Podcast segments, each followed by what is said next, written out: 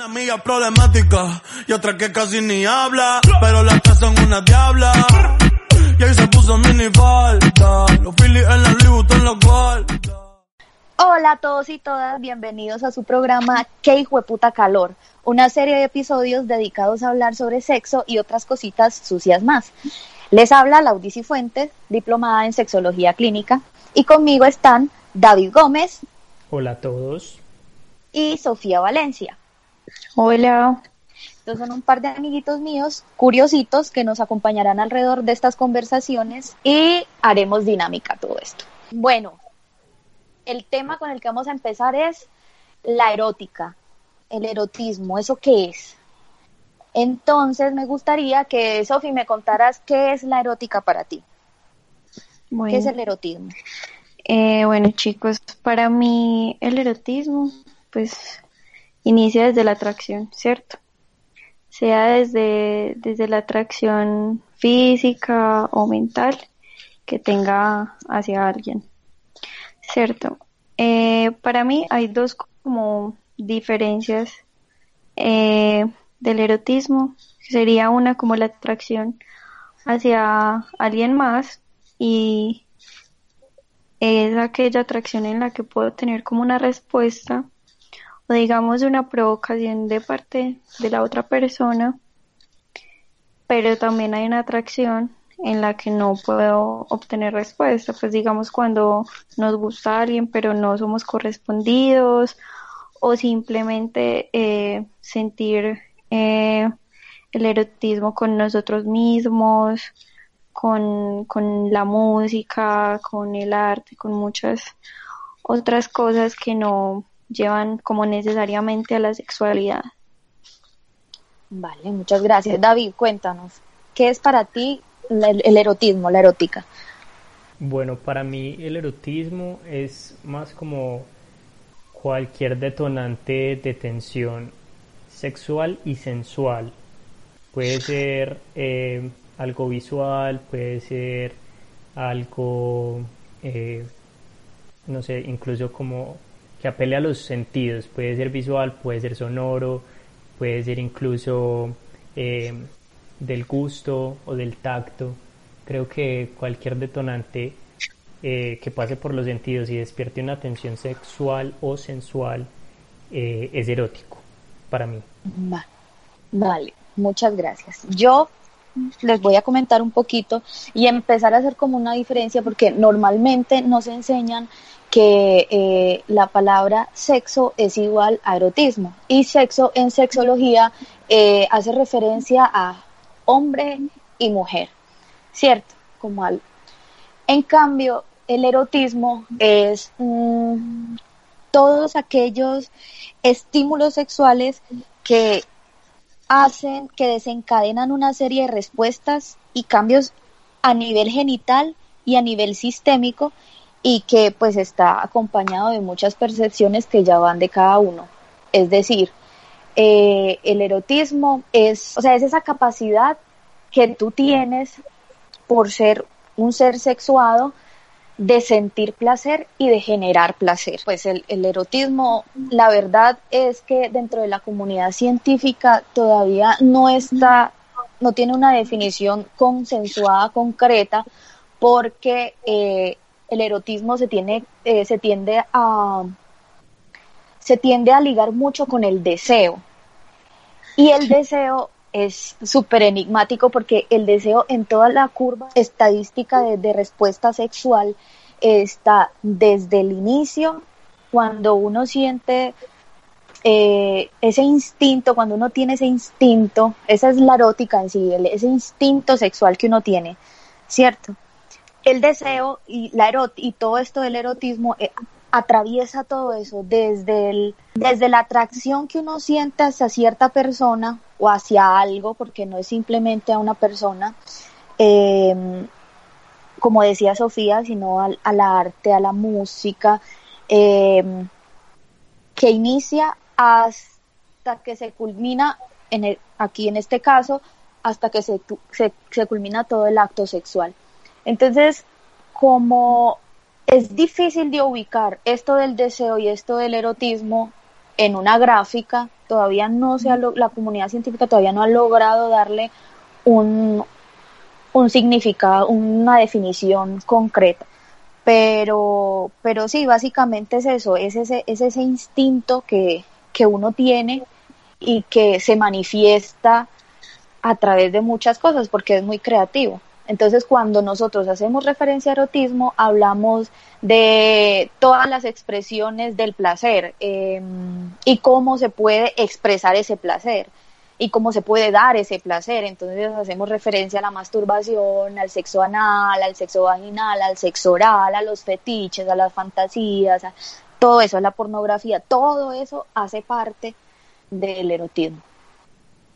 Eh, yo tengo una pregunta, Laudi. Eh, a partir de tu definición y también de lo que leí en tu blog, em, de paso los invito para que visiten el blog de Laudi. Eh, ¿En dónde lo pueden encontrar, Laudi? Está, es de la santa y la diabla.com. ¿sí? Y ahí está mi blogcito con una imagen de una gatita. Ahí podemos encontrar entonces el blog del Audi, que justo lo estaba leyendo esta tarde.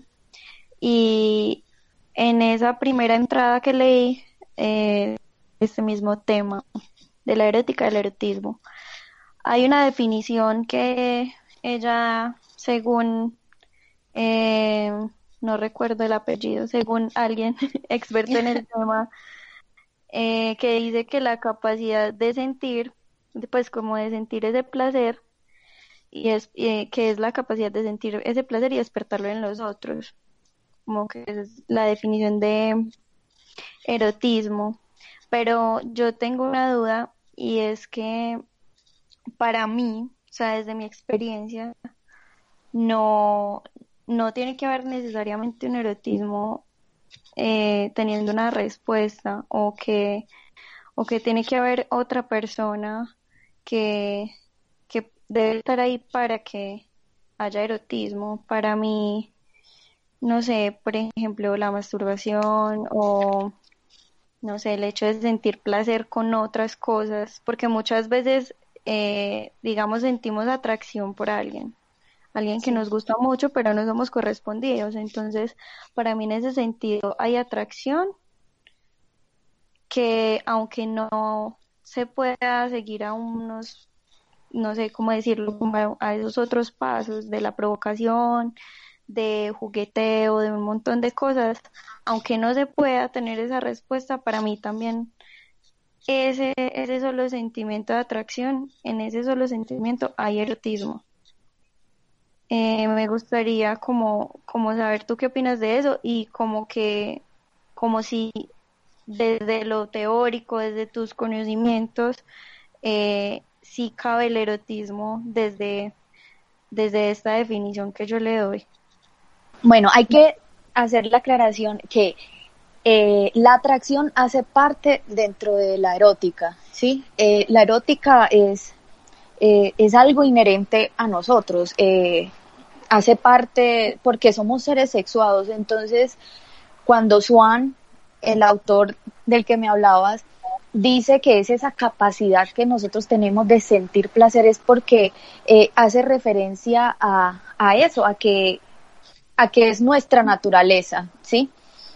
Por, de ahí que eh, cuando, por ejemplo, tú te estás viendo en el espejo y te estás bailando y te tocas y empiezas todo el ritual de autotoque amoroso o masturbación, eh, tú empiezas a sentir placer, ¿cierto? No necesitas de otra persona.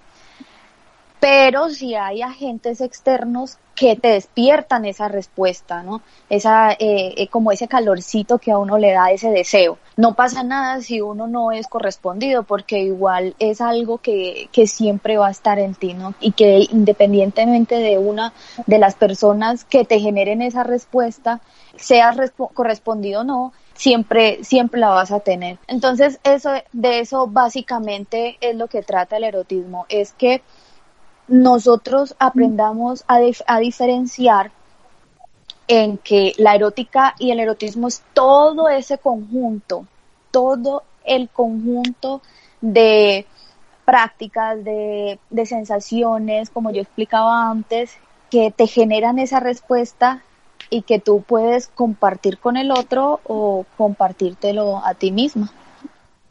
Sofi, sí te respondí más o menos la pregunta.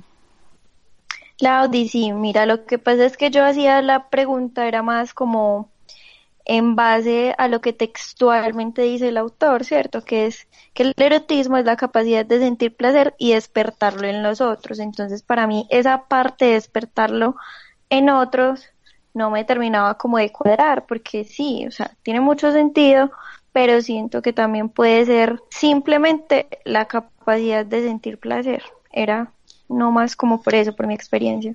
Súper claro. Vale. David quiere aportarnos algo, preguntarnos algo. Pues para mí se está volviendo como muy confuso en qué momento el erotismo dejaba de ser erotismo y de hecho pues iba a pedir como por ejemplos, pero luego mencionaste la masturbación, todas las prácticas sexuales, pues como que puede haber y para mí fue muy ilustrador saber como que eso puede ser erotismo también. Yo pensé que el erotismo llegaba hasta la etapa previa en la que hay un contacto. Pensé que era solamente ese momento previo de, del sexo. Entonces eh, es, es muy interesante. No sé si de pronto tengas como otras expresiones del erotismo del cual nos puedas hablar. De pronto cuando se habla de literatura erótica, ¿qué es eso? Eh, pues porque es muy charro, ¿no? Porque uno habla de literatura erótica y pues se piensa como en algo también como muy eh, elegante de cierta manera. Y uno habla de danza erótica y es como hablar de una stripper. Sí, lo que pasa es que comúnmente eh, nosotros eh, concebimos el erotismo como esa parte previa al previa mal llamada previa al, al acto sexual, como el momento de la seducción, el momento Sí, porque, o, o, o como es esas cosas que simplemente nos, nos generan como la tensión sexual y ya. Pero, pero no, el erotismo hace parte, es un conjunto de, de todo, de previos, entre comillas, de, de ya de el acto como tal, todo eso. Eh, y por ejemplo, mm, el erotismo es, es dinámico, entonces eh, dentro del blog ah, yo hablaba de que el erotismo es expresado, es creativo, ¿no? Y, y se expresa en muchísimas formas. Por eso es que hay em, tantas, tantas expresiones del sexo entre comillas, ¿no? Porque eh, esta, esta capacidad nuestra de, del placer se manifiesta, se puede manifestar en poesía, se puede manifestar en obras, en pintura, se puede manifestar en canciones, en, en cuentos, se puede manifestar en cocina, se puede manifestar en, en muchas cosas, ¿sí? Por eso es que hay tantas formas de, de, tener sexo, ¿sí? Por eso yo hablaba de, de, del sexo anal y del sexo vaginal y del sexo oral, porque esas son manifestaciones del erotismo. Esa es la forma en la que se expresa ese erotismo. Entonces, no sé si más o menos te, te, te respondo. Sí, yo creo que la última cuestión que me gustaría que discutiéramos es eh, porque a veces otras expresiones del erotismo se consideran vulgares y otras no, precisamente como las de, pintura, de literatura, es algo como muy recatado, pero cuando hablamos precisamente de danza erótica es algo como eh, que llama pues como a lo vulgar o cuando hablamos de otras prácticas sexuales como el bondage así, la gente lo considera muy vulgar y pues finalmente como que para mí eso todo es lo mismo, ¿no? Todo Sí, claro. Lo que pasa es que nosotros estamos eh, en, dentro de un marco social muy tradicionalista y conservador y de cierta manera doble moral. Entonces, por eso es que consideramos que todo lo que tiene que ver, por ejemplo, con pornografía, que también es manifestación de nuestra eroticidad, sucio. Yo quería de pronto como resaltar algo que mencionó David y es el hecho de, que la sensualidad, por ejemplo, la podemos ver a partir de otras prácticas, ¿cierto? El, que es eh, profesor de danza contemporánea, lo sabe un montón. Yo que practico telas, pues danza aérea, me he dado cuenta muchísimo de que puedo, o sea, yo soy una persona muy, muy poco, no sé, de estos temas y por eso me gusta pues como, como aprender un montón, pero desde que he estado en, practicando danza aérea me he dado cuenta de que puedo conocer mucho mi cuerpo, mis movimientos, cuando antes yo no pensaba que pudiera llegar como a eso. Entonces también conocerse, pues a eso me refiero cuando digo que no es solamente como obtener una respuesta, esperar una respuesta desde el erotismo, sino también vivirlo desde uno mismo. Claro, lo que pasa es que por todo como nos han, como se ha desenvuelto nuestra sociedad, eh, por eso es que eh, lo primero que nos dicen es, sobre todo a nosotras las mujeres, que nuestra vulva, nuestro cuerpo es, es, cochino, es malo, es de una se, se, hace referencia al cuerpo de la mujer como pecado y por eso es que es, mm, interesante no pues porque es sí. como que sí uy súper malo condenado etcétera pero pues todos los hombres heterosexuales pues se mueren por un par de senos ah, culo o sea, y es como lo que ellos desean y se mueren y lleva vean, o sea, pues es como súper doble moral. Y es muy curioso que el símbolo del erotismo como tal es el cuerpo femenino. Sí. Todo lo que tenga que ver con feminidad es igual a erotismo, pero es también como, como ese, por, por el tabú que hay frente a nuestro cuerpo. Y es muy importante lo que tú dices, Sofía, el conocerse. Cuando uno empieza a, a tocar su cuerpo, a hacer movimientos, por ejemplo, ustedes que hacen danza, em, todo eso uno se da cuenta que, uff, que es, que es que este cuerpo es donde nosotros somos, donde nosotros acontecemos. Sí, hay una cuestión ahí como con el lenguaje corporal que es súper interesante en, ese sentido del erotismo. Eh, no sé si, si quieran compartir, a mí me gustaría saber cómo viven el erotismo ustedes Sofi, ¿cómo vive su erotismo? Ya nos dijo parte de eso, que fue la danza aérea. Pues no, creo que mm, parte de, mi experiencia más grande ya se las acabo de compartir. Porque quien me conoce sabe que yo he sido una persona como muy, muy seca con estos temas, no suelo como expresar mucho em, ese tipo de cosas, pero siento que haber comenzado en, danza aérea me, ha servido un montón para sentirme, pues como para reconocerme más y reconocer mi cuerpo y entender que, que a través del cuerpo nosotros tenemos miles de posibilidades de, de representar lo que somos. Y, y, ya pues como yendo más allá, eh, poder darme cuenta de que soy súper elástica, pues cosas que antes no, nada que ver pero que en cuanto a, erotismo y a sexualidad y un montón de cosas eh, que uno no pensaría, claro que me han hecho reflexionar un montón.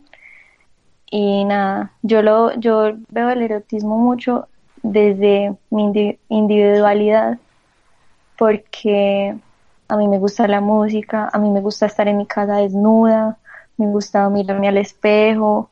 Creo que desde ahí es, es como importantísimo partir para luego eh, poderlo compartir con el otro. O sea, primero yo creo que debo conocerme y, saber qué me gusta y, pues como consentirme para luego poder eh, compartir eso.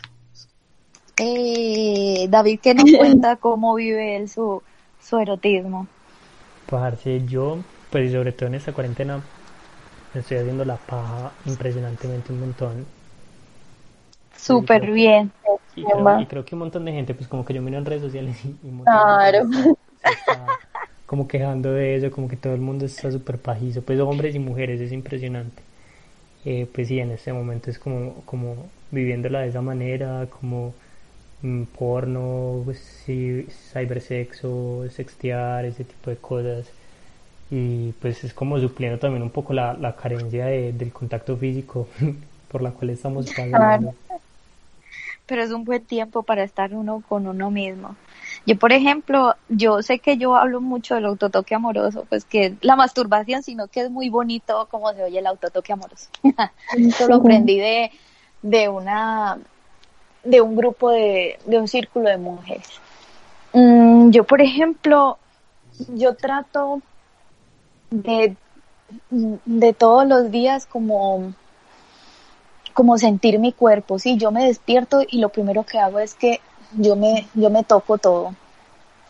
Hago silencio y respiro y trato como de escanear cómo, cómo amanecí. Si tengo dolor de cabeza, si amanecí cansada, si descansé, si tengo hambre, ¿sí? Y desde ahí yo siento que ya, ya estoy como empezando a, a vivir mi, a, a despertar como es, es ese, ese instinto sexual, esa energía kundalini como la llaman en el tantra. Entonces yo lo que hago es que a mí me gusta mucho sobarme, yo me acaricio mucho, me acaricio el pelo, eh, todo el tiempo hago eh, comentarios de doble sentido, em, y sí, sí, como en cuatro, ah, en cuatro, sí, todo, todo el tiempo como que eh, estoy haciendo presente que soy un, una mujer eh, sexual. Entonces, yo creo que eso es muy importante. Una vez leí, eh, y para todos los que nos escuchan, una vez leí de un blog también, que como tips para uno siempre recordar y mantenerse como con esa energía despierta, eh, tener cositas que le recuerden a uno la sexualidad. Entonces, ponerse ropa interior de encaje. Yo, por ejemplo, la mayoría de mi ropa la, de ropa interior la tengo en encaje.